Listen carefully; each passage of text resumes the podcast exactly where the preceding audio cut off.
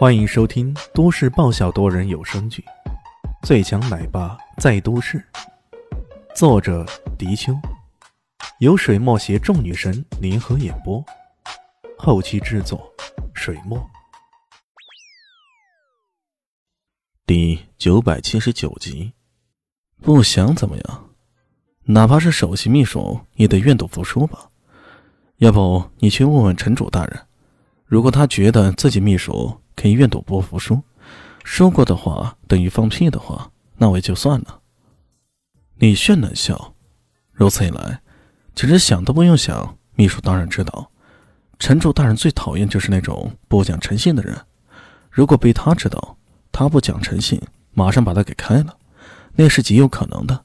更何况，现在城主大人的手术也都是李炫提出最合理的解决方案。他对于这个年轻人。肯定会有极好的好感。面对着对方的咄咄逼人，秘书咬了咬牙，然后被迫的汪汪汪的喊了几声：“啊，这是什么声音啊？我怎么听不清楚啊？”李炫呵呵了，刚刚你是那样盛气凌人的，现在可别怪我让你难堪呢。秘书被憋得满脸通红的，被迫再次大声喊了几下：“啊，嗯。”有点哈士奇的味道，不错。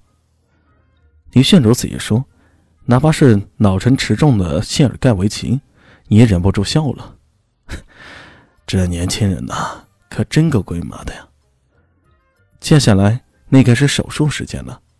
谢尔盖维奇有心问了李炫一下：“先生，这台手术你是不是可以亲自操刀，来给我们演示一下呢？”这个人。到底会不会只有理论而没有实操能力啊？李炫耸了耸肩，没问题啊。接下来的那一台手术，简直令谢尔盖维奇大开眼界。李炫简直是神来之笔，预计起码半个小时的手术，五分钟不到，咔嚓，那钳子已经将子弹给夹了出来了。他随手将子弹往盆里一扔，然后说道：“好了，你们收尾吧。”然后扔下这些目瞪口呆的医护人员走了。阿缪沙先生，神人呐！谢尔盖维奇忍不住竖起了大拇指。要说之前自己有点不服气啊，可现在简直佩服的五体投地。这对于他来讲，那简直是技术性压倒。看来这个世界还真的是长江后浪推前浪，前浪死在沙滩上，自己一不小心可能被当成前浪了。等城主大人推出手术室，半身麻醉的他依然保持着清醒。李炫走了过来，呵呵笑道：“城主大人，你现在觉得怎么样了？”阿妙沙先生，实在是太感谢你了。我刚刚听专家说，要不是你，我很大几率就要坐轮椅上了。谢谢，谢谢。城主这回。真的有点感激涕零的味道。其实啊，你不必太客气，我救你也只是举手之劳罢了。不过，我想代表我老板来问问你，到底上次你说的事儿还算不算数啊？他对你的设计蓝图很感兴趣啊。啊啊，当然算数，当然算数。陈主一听呢，马上如此说道。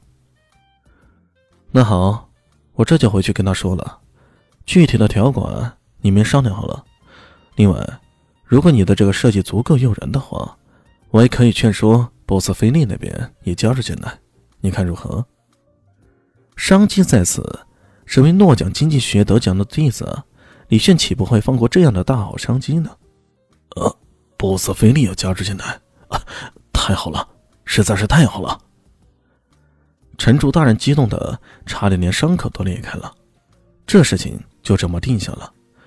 李炫办好这件事也没啥事儿干了，就离开了医院。不过，当他驾车转入到五十米大道的时候，突然看到前面不远处居然有个熟悉的身影。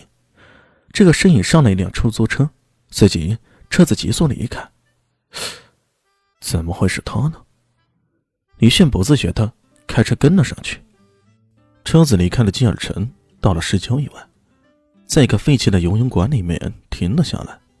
这里原来是大西伯利亚区的游泳集训基地。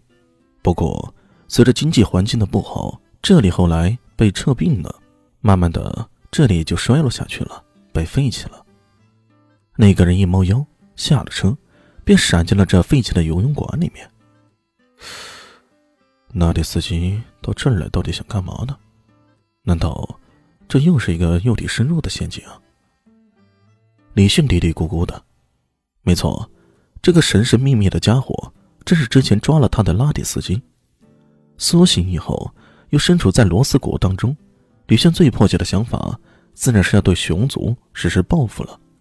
然而，身体状况没有完全恢复，这还是大大的阻碍了他的复仇计划。现在。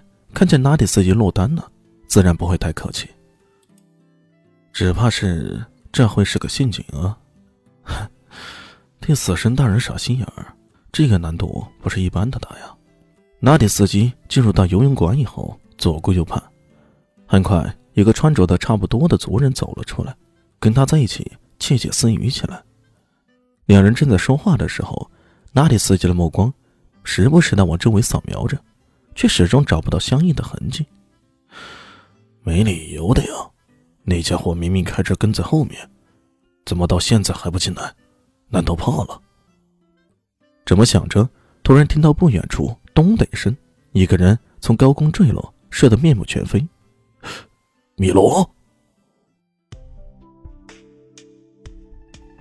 嗯，本集结束了，感谢您的收听。喜欢，记得关注加订阅，还有五星好评哦。我是指引，哦不，我是周伟莹，我在下集等你哦。